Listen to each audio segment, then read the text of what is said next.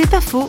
Ariane Rabineau est devenue presque totalement sourde à la suite d'une grave maladie, redoutable épreuve pour elle qui était une brillante organiste quelle que soit la difficulté. Je pense que chaque épreuve est unique pour la personne. Si aujourd'hui je suis presque normale, il n'empêche que je n'entends toujours pas, que je n'entends toujours pas la musique et je ne joue toujours pas de l'orgue. Et ce qui est assez miraculeux, c'est vraiment le terme, c'est qu'au moment où j'ai refait alliance avec le Christ, il m'a donné d'accepter le fait que je n'entends plus la musique. Et ça, je l'ai dit à mes parents, ils n'ont jamais compris. Ma mère, elle n'a jamais pu écouter de musique pendant plus de deux ans. Mon père, il s'est dit, j'ai une fille fêlée. Pour lui, c'était pas possible parce qu'il savait que j'étais dans la musique quatre heures par jour à l'époque où j'étudiais. Donc ça, c'était déjà euh, un cadeau qui m'a été donné, qui m'a donné beaucoup, beaucoup de force pour aller de l'avant. C'est pas faux, vous a été proposé par parole.ch.